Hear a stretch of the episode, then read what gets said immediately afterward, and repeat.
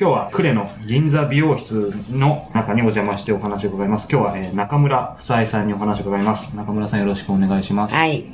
クレの銀座美容室でとお話ししましたけども、これ聞いてる方は音だけなんで、なんで美容室なんだろうって思うと思うんですけども、ここは、えっ、と、中村さんが立ち上げられた、そうなんです。もうどのくらい、60年です。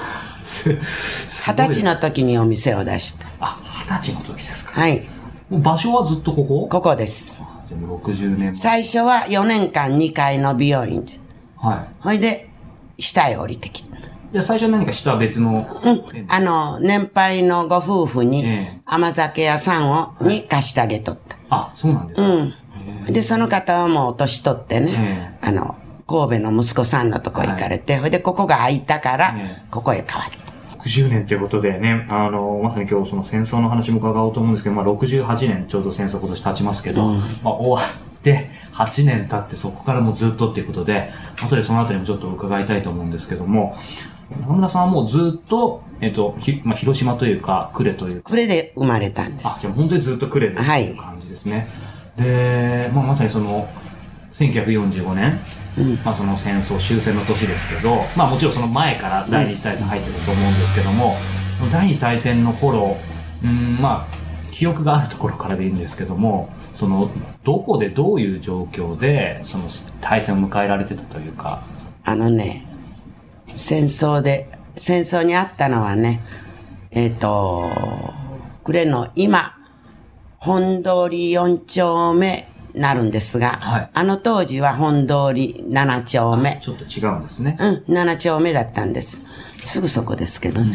ほんで、昭和20年の7月1日のはい。夜10時頃から呉の空襲が始まったんです。もう、もう鮮明に覚えてる感じですか？覚えてます。来とるものも覚えてますよ。来て、あ、来てたもの。うんちなみに、どういう、あのね、今の中学1年生、あの当時は女学校。って言ってたんですよね。1年4月に入学して、はい7月に空襲にあったんでますだ3ヶ月しか経ってない頃。からセーラー服を着て、はいその上にえ名線の、あの、モンペと上着うんを着てました。うん。7月1日ってことですけども、すみませんそ、そもそものところなんですけども、その空襲って当然、まあ、警報とか鳴ったりとかすするんですうよ。ー暮れの、ほいで空襲が始まったのが10時、夜間ですね。夜10時。はい。その時にね、雨が降ってたんですよ。うん。でね、それ、あ、雨が降っとる言うんで、あの、布団をかぶって、救急袋を持って、ほいで、私の父親が警察に勤めとったもんで、あ、そうなんです。うん。ほいで、あの、爆弾の時は、横穴。はい。焼夷弾の時は、9丁目の防空壕へ逃げるように指示されとったんです。はいそれが、焼夷弾だったんですよ。だから、焼夷弾じゃから、防空壕へ逃げればよかったのに、はい。みんながうわーっと逃げたもんだから、その後へついて逃げたんです。ああそして、和尚の横穴へ入ったんです。その横穴っていうのは防空壕みたいなものですか？うーん、山を掘って、え穴を作って、その中へはい。入ったんですよ。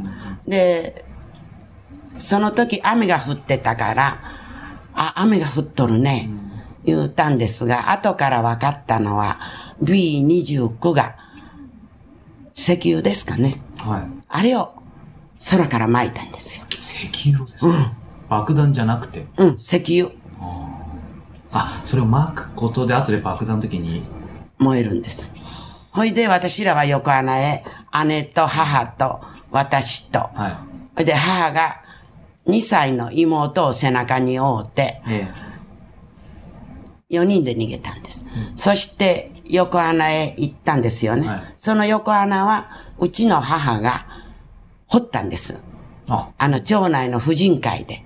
は掘って作った横穴だったんです。ほいで、その横穴は、両方から入り口があって、で、片一方は井戸があって、あ。はい。で、片一方は何にもなかって、一軒立ち退きの家が残っとって。はい。一軒だけ残っとったんです。そして、井戸は空襲で苦しゅうなった時にお水が飲めるから言うんで、井戸はほら、あの、埋めなかったんですよ。うん。そして、その7月1日の夜、はい。まあ逃げてえ、横穴行ったんです。はいそしたらもういっぱいで、私ら入れんかったんであ、す。もうそこに入ってる。うん。そしたら B29 が飛んできたんです。ほいで私ら逃げるとこがないから、その一軒立ち退きのあった家の軒下へ逃げたんです。ほいで一番向こう側におったのが娘さんとお母さん。あ、その家に。うんうん。はいあの、私らと一緒に逃げたんがね。ええええほいで、その隣がうちの母。はい子供を追って、妹を追って。ほいで、その次が姉。はいほいで、私が一番ヘリにおって。ほいで、布団をかぶっとったんですが、その家に焼夷弾が落ちたんです。一軒残っとった立ち退きの家に焼夷弾が落ちたんです。で、その時に、あの、低空飛行から来ますからね、29は。から、うーって飛ぶでしょ。うー、うー言うて、言うた時が低空飛行。その時に焼夷弾が落ちたんです。そして私らま布団かぶって、そこへ避難しとったんです。ほいたらうちの母の隣、よその人、娘さんと親子が避難しとったんが、その人が直に焼夷弾に当たったんです。ほいで、バーッとその人ら燃えたんですよ。ほいで、私の母は、まあ、亡くなったから知らんのですが、私の姉はまだ今現在生きてます。84歳でね。ほいで、布団をかぶっとったのに、あの、もも、足の、右側の足が出とったんですよ。布団から。ほいで足を火傷したんです。ほいで私は顔が出とったんです。バリッと言うたら、あの、火の粉が散ってきたんですよね、焼夷弾の火が。ほいで、バリッと顔をこっち半分やけどしたんです。それから、みんながうおうおうおうおううおうさおうして、はい横穴がちょっと開いたんですよ。入り口が。ほいで、急いで、布団かぶったまま、横穴入ったんです。ほいで、私らは、そうですね、横穴の5メーターぐらい奥へ入ったんですが、母はちょっと入り口におったらしいんですよね。ほいで、うちの姉は、私のちょっと手前におったんですかね。で、学校の時に、もし、息ができない時は、土を掘って顔を埋めときなさいと。そう言うて学校で習ったんです。から、そのが、うん私がほじゃから、えっ、と、女学校ですね、昔の。女学校、今の中学1年。女学校1年入ったところです。ほいで、学校で、いざ言うとき空気がないなったら、土を掘って、手で掘って顔を埋めときなさいって聞いとったから、私は顔を埋めとったんです。ほいたらうちの母が、あの、姉が緑言うんですよね、名前が。みーちゃん、みーちゃんって妹が小杖。こうちゃんがね、おっぱい飲まんのよ。とお母さん、もう亡くなっとったんです、その時にはねはい。妹が。ほいで、もうお母さん飲まんのならほっときなさいって、背中から下ろしたら、言って、姉がおらんだんです。だいぶ離れとったんですよ、入り口からね。ほいで、あの、そこで妹が亡くなったので、ショックで母が死んだんです。ショック？で。うん。妹が死んだから先死んだんです。ほいでショックで、まあ心臓も弱かったし、死んだんです。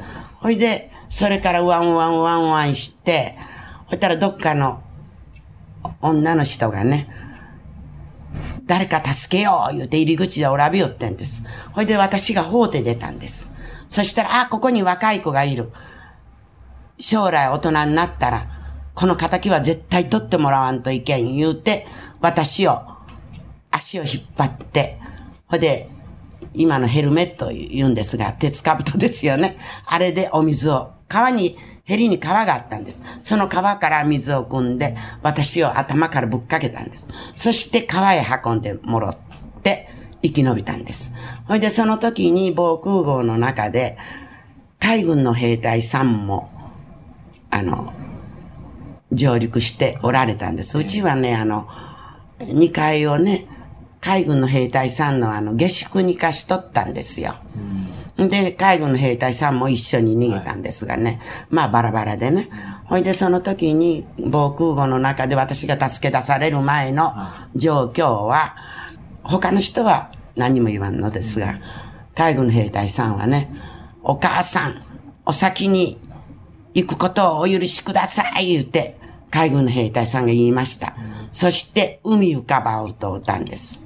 海浮かばゆ歌を歌うて、その人らは亡くなったんです。そして私は表へ羽織って、助けてもらって川の中におったんですよ。ほいで、その隣に男の人が川におって、その隣が私の姉がおったんです。で、それがもう真っ暗闇ですよね。ほいで、朝になって明るくなった時に、ひょっと隣を見ると、その男の人は苦しかったんか、か、あの、川の石垣があったんです。その石垣に頭をぶっつけて、頭が割れて亡くなったんです。死んどっちゃったんです。ほいで姉と私は助かって、そこに、まあ川の中に行っときおって、ほいたらうちの父親が、あの、今の消防の車、赤い車に乗って来たんです。ほいで、私らの名前を呼ぶ、呼んで、私ら、お父さん、お父さん、ここにおるよ、おるよ、言うて、で、父親が上引っ張ってあげてくれたんです。川じゃからこう崖があって、こう川になってこうなったんです。だからこう上上がったんです。ほいで、お母さんは、お母さんは、お母さんは死んだよ。それからどうなったんか、その母は、あの、みんな亡くなった人を重ねて焼いたんですね。ほいだからお骨が取れないんですよ。それで、うちの父親が、ハサミで髪の毛を切って、遺髪として、棺桶入れて、持って帰る。ほいで、私らは助けてもらって、そこの9丁目の防空壕のとこへ寝かされたんです。そして炊き出しがあって、じゃがいもをたくさんふかしたの、呼ばれました。まあ、そのぐらいのことですね。それから何日か経って、あの母が四国の人間だから、その遺髪を四国の長浜というとこがあるんですよね。伊予、北郡伊予長浜そこへ持ってったんですよ。で、今度は、そうしたら、そこの伊予長浜に、綺麗な素晴らしい橋があるんです。だから大きな船が通ったら橋が半分に割れる、すごい橋がある。そこを今度は空襲でやられたんです。ほいで、みんなどこへ逃げたか家の門はおらんのですが、姉と私は裏の庭の防空壕に二人が入っとったんです。ほいで、死ぬるときは二人が一緒よ。一人だけ死んだらダメよ、言うて、二人が抱き合うて、その時に爆弾が落ちたんです。その橋の上に、橋を狙うたんですよ。ほいで、橋が、あの、やられて、はい、ほいで私らはまあなんとか助かったんですよ。じゃあその、その時はその四国の今、橋のところにいうん、いらっしゃったそうです。その時に、あの、四国へ渡る時に、はい、そこの広野長浜いうとこから船に乗るんですが、その時に、やっぱり空襲があったんです。ほいで船が出んようになって、結構で。ほいで、そこの宿屋へ、今の、まあ、ホテルがあの頃ないですからね、宿屋へ一泊したんです。朝までね。ほいで、三人が枕を並べて寝たんですが、父親がお骨じゃない遺髪ですけどね、枕元を置いたんですよ。ほいで、朝目が覚めたら、おいおい、お母さんが枕元に座ったどい。で、どうしたお父さん。お母さんが子供を二人置いてね、亡くなって、後の二人の子をね、どうぞお父さん、元気で育ててください言うて、あの、わしの枕元に座ったい。本当言ったら、うん。言うて、その遺髪が枕元にあったから。ほいで、それから、長浜へ、あの、伊予の長浜へ、北郡、伊予、北郡伊予長浜いうとこですが、そこへ行ったんですよ、お骨持って。その時はまだおばあちゃんも健在で、八、70の後半ぐらいだったですがね、おばあちゃんが。四国行った時も、まあ、危機、危機一髪じゃないですけど。うん。だからね、学校時代もね、ヒロの学校にえ通っとったんですよ。県立第二高等女学校言ってヒロにあったんです。そこに私らがおって、もうしょっちゅう空襲警報、勉強するどころじゃなかったです。うん。で、ある時ね、B29 が飛んできた時に、ビラが巻かれたんですよ。その時に、あの、日本のジョーちゃん、坊ちゃん、眠いでしょ。もう少ししたら永久に眠らしてあげますいうビラが飛行機から落ちたんですよ。日本語なんですか？日本語です。だから、多分日本語のわかる人が書いてビラを巻いたんでしょうね。だけどまあ、失礼なことをビラ巻いていて、私らはねと言うたんですがね。だから、ヒロから通う時も、ヒロに、えっと、第一空将言って、こう、大きな工場があったんです。そこを機関銃装車で狙われましたよね。バリバリバリバリバリバリって。私らヒロからね、呉まで歩いて帰って、電車が通らんのです。まあ、ビラの話もありましたけど、当時、まあ、僕とかは当然経験してないですけど、その、日本の報道とかだと、その日本は戦争に勝ってる、負けてても、っていう話ありましたけど、その時に、なんて言うんでしょう、実際、房江さんは、その、戦争で実際負け、負けてるわけじゃないですか。そういうのって、やっぱもう気づいてたんですかねどういう感じだったんだろうと。気づいてないですよ。気づいてない。日本は絶対勝つ思うとったから。それは、房江さんだけじゃなくて、例えば、みんな。もうお父さんも、うんお母さんも。うん。うちの父親も、そうですね、76歳で亡くなったんですけど、ほいで、母が死んで、何年か経った時に、私と姉がおって、姉は女学校の4年生、私が1年生だったんですがね、それで、周りの人が、お母さんが欲しいじゃろうから、お父さんもう一回結婚しなさいって、44じゃったんです、父親が。母が40歳で亡くなったんですよね。だから、それからお見合いして結婚した相手が美容師さんだったんです。そうなんですか。うん。それで、姉はもう上の音楽学校へ行ってまして、まあ現在はもう84ですから定年で一人でおりますけど、その時は音楽の先生を終戦後はしてたんです。あっこの広大附属中学はい。の福山にあったんですが、ええそこへ、そこの音楽の先生で勤めとったんです。うん。それで、二度目の母親が美容師で、ほいで私が後取りになって、あ、そういうこと。うん。だから、途中から平成中学に変わりまして、3年で卒業して、普通女学校は4年までなんです。はいそれを3年で卒業して、ほいで、母の店を手伝うようになった。で、1年ぐらいして、大阪やら東京やら、お勉強に出たんです。ほいで、父親が、まだ、あんたもその腕なら店出せるから、もう店出したら言うんで、二十歳でここの銀座美容室を出したんです。昭和27年。11年、す28年です。お店出したのは。1月15日、ええ私の成人式。え、それこそ、当時、二十歳でそういうお店を、まあ、それこそ美容美容院の女性出すとかっていうのは結構ふ、まあ、普通って言い方も変ですけど、他にはいなかったですか？ね。ないですね。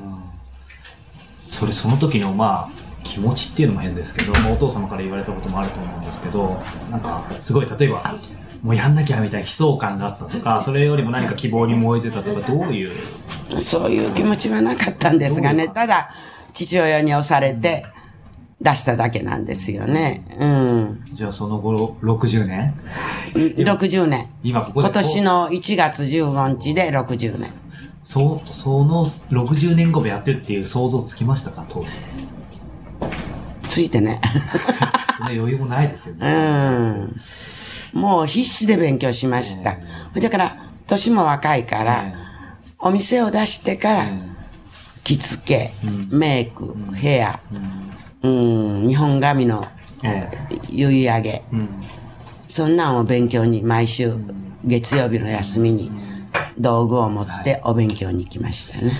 クレでは、えー、昭和20年7月1日から空2日にかけて、はい、ものすごく燃えました。石油巻いとるから。いう話があのいただきましたけども、その前からも局地的に空襲みたいなのああった。いわゆる、まあ、大空襲みたいな形がその、うん、そう、7月1日から2日にかけて、呉を、軍港を狙われたんです。呉の軍港をね。ありますね。うん。その時、今先ほど、ね、皆さんその戦争勝ってるっていうふうにやっぱり思ってたし、って話ありましたけど、1日から2日の間空襲の前も当然もう戦争に入ってたわけで、うん、その時の、まあ、いつ空襲警報になるかわかんないっていうのは、当然今とは当たり前ですけど違うわけじゃないですか。うん、だからね、うん、寝る時はもうね、木の幹のまま、寝巻きは着替えておりません。枕元に荷物、持って出る荷物を枕元に置いて、着たもの、着たままで、いつも寝てました。覚悟じゃないですけど、寝るときに、次の日どうなってるかとか、そそそういうことってやっぱ考えてました？それともそそういうことまでは考えてない何も考えてない。日本勝つをもう取ったから。あじゃあそういう意味では、ななんて言うんでしょう？怖くないってことはもちろんないでしょうけど、すごいもう怖くて夜も眠れないとか、そういう。そういうことはなかったですよ。あんまり怖いいう感じはなかったですね。ただ、防空壕入った時にみ、皆さんが亡くなったでしょ。う亡くなる時にその海浮かばを歌われたり、うん、お母さん先行くことをお許しくださいって、はい、海軍の兵隊さんらのことはもう耳についと、今でも耳にありますね。もう完全に、あの、覚えてますよ。あの時の状態は。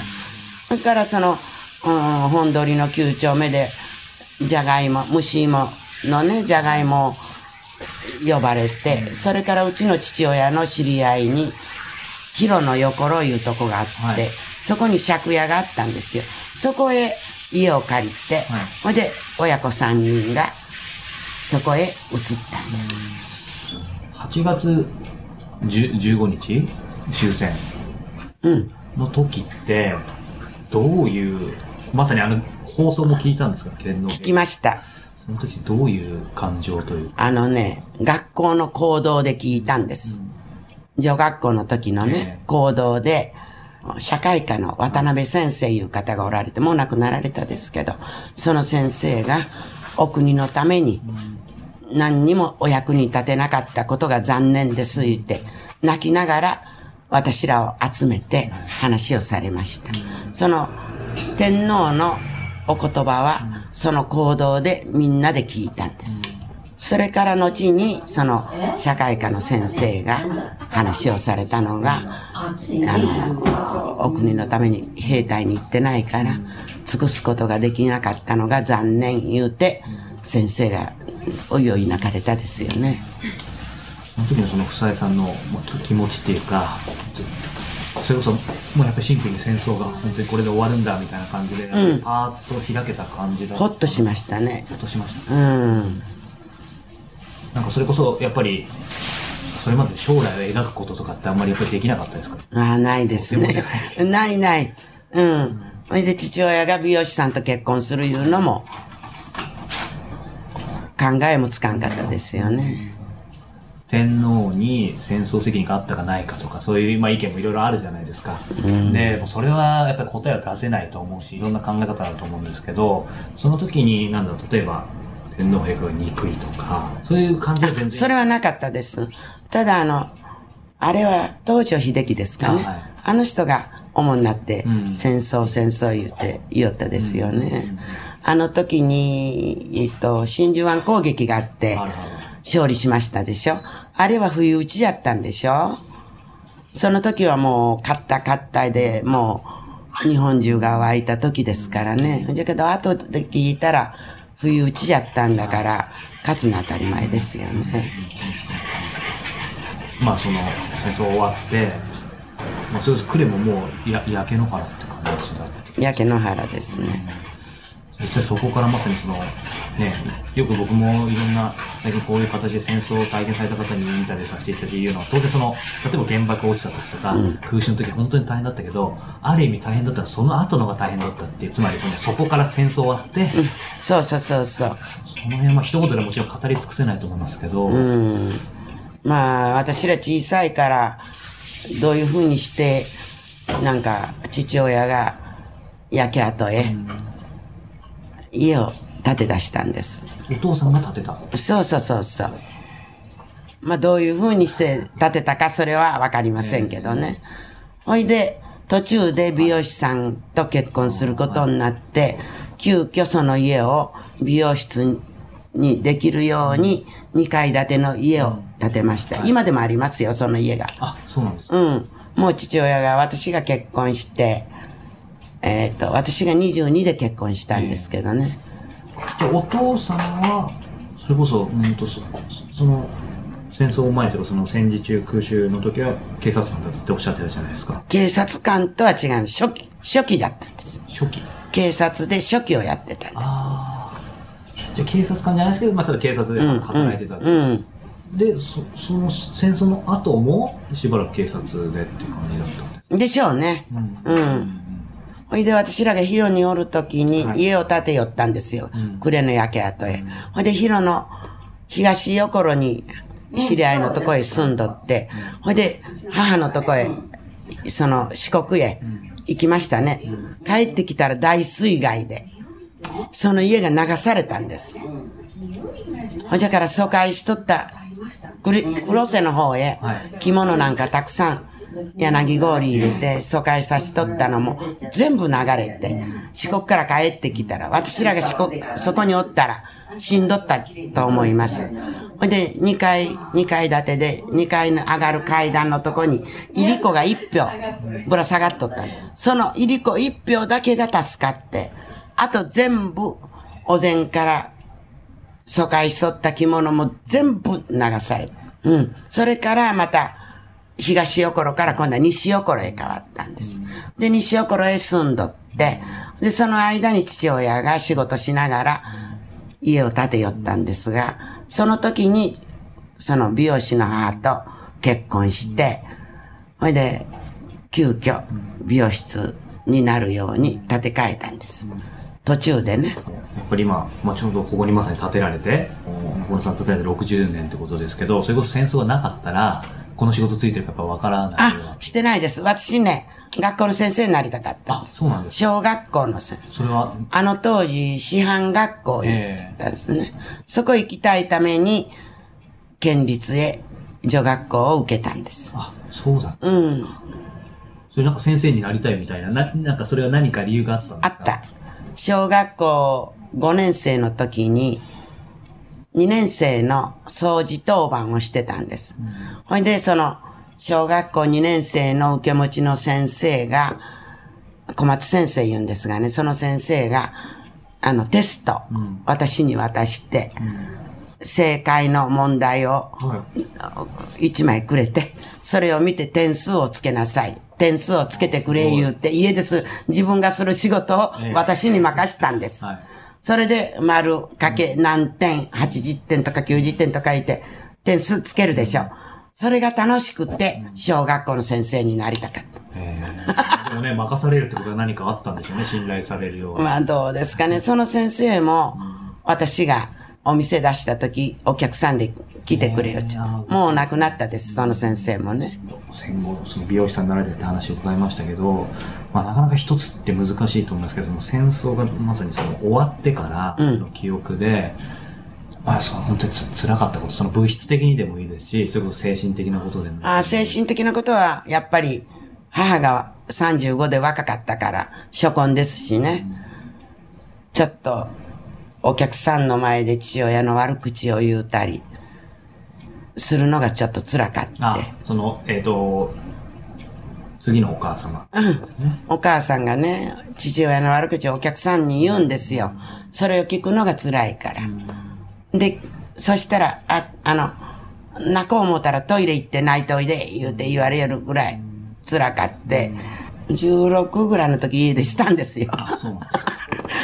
荷物下げてね、あの、母の実家へ、伊予長浜へ。はいほいで、そこに行っとったんです。それで、その美容師のお母さんのお弟子さんが、高浜いうところで結婚して住んどったの、はいその人を頼って行ったんですほいで、一晩そこで泊めてもらって、あれが18ぐらいの時ですかね。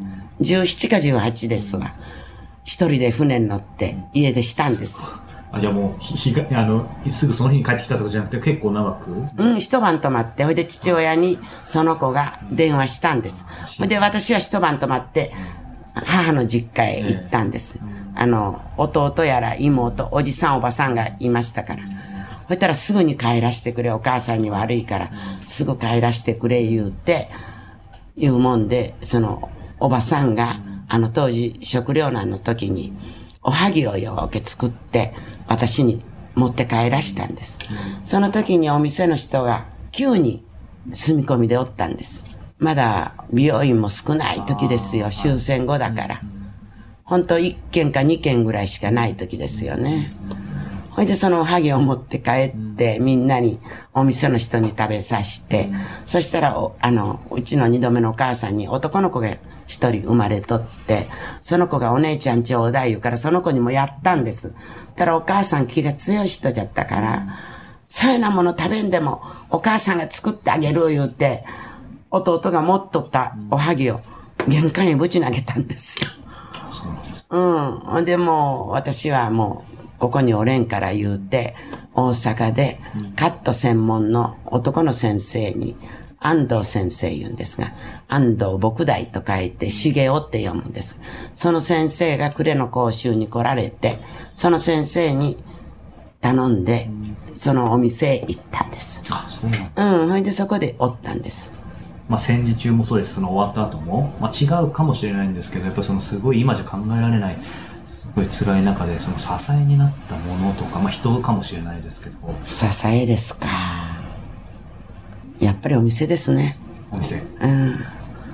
えっと、25、25ぐらいから着付けを勉強して、25ぐらいから着付けをはい。しだしたんですよね。ほいで27歳で婚礼着付けに出だしたんです。もう仕事するのが生きがいで、もう誰にも会わんし、まあお店でもちょくちょく泣きおりましたけどね。あそうです 昔のことを思い出しちゃうとかですか？それともその、やっぱりし仕事がいろんなことが辛くて？仕事で辛いことはないです。うん、楽しかったですよ、仕事は。まあ、あの、家庭環境ですよね。まあ、ご住徒さんもたくさんおられたし。でもこの仕事があったから。えそうです。仕事が助けてくれたようなもんですね。今昔のことを聞いて、そして今、まあ、ちょうど今年2013年で、まあ、終終戦68年経ちましたけど、改めて、なんでしょう。なんか今年、さっきもお話しましたけど、やったら戦争の映画が多かったりとか、うん、なんかいろいろあると思うんですけど、その、当時当然、その、中学生ぐらいです。戦時中のこととか、その雰囲気とかいろいろ、まあ、戦争始まる前の記憶はあんまりないですか？その対戦始まる前。小学校じゃったんですかね、私が。ないですよね。うんほとんど記憶はやっぱりあんまりない。小学校5年ぐらいですかね。なかなか多分、一番記憶に残ったのが横穴。ああ、うんた。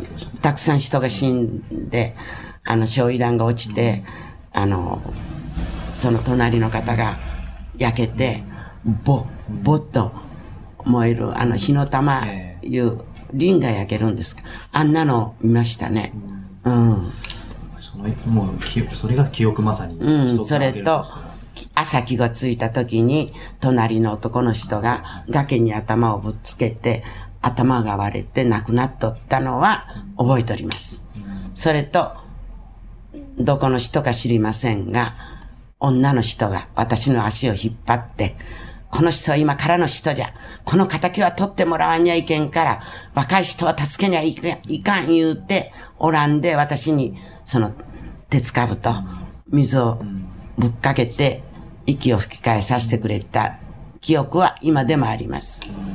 それ鮮明にもうん、覚えております。どの、どこの人か知りませんよ。女の人じゃったです。う、戦争から68年経って、やっぱり、まあ、直ちに日本で戦争が起こるとは考えづらいですけど、ただなんか、やっぱり考え方によっては、その、例えば、うん、原発も輸出するとか、あとまあ、いろいろちょっとね、例えば憲法を改正するとか、いろんな話もあって、まあその是非は置いといて、さやさんが実際戦争を体験された方として、なんとなくその戦争があの頃あった時のような雰囲雰囲気になってきてるとちょっと言い過ぎかもしれないですけど、なんか今が平和だけどちょっと将来わかんないみたいに感じてたりと、ななんか空気が昔に似てきてるとか、そういうのって感じたりすることってありますか？うん、それはちょっとありますけど、もう戦争は人の殺し合いですからね、したくないですね。うん。なんかその、ちょっと感じるっていうのはどういうところに感じますか？その、うん、やっぱりいろいろテレビでニュースを見たり、え中国とか韓国とか、いろいろなニュースを見ると、また始まるんかなとか、まあできるだけ戦争はしたくないから、うん、それはありますね。でも私も年ですからまあそれまではもうこの世におらんかもわかりません。まだまだもう今本当にね、お仕事が、まあある意味支えで、生きがいで、まあまさに今日もここでね、うんお仕事されてたことですけど、もうそれこそずっと生涯元気でっていうイメージですか？倒れるまで。バタン9で死にたいですね。だから病院も一切行ってません。まあ、おそらく調べたらどっか悪いと思いますけど、病院行ったことないですよ。でも、もう本当のね、振り返しな人です。とてもじゃないですけど、その、80歳とは思えないとか、見えないほど若い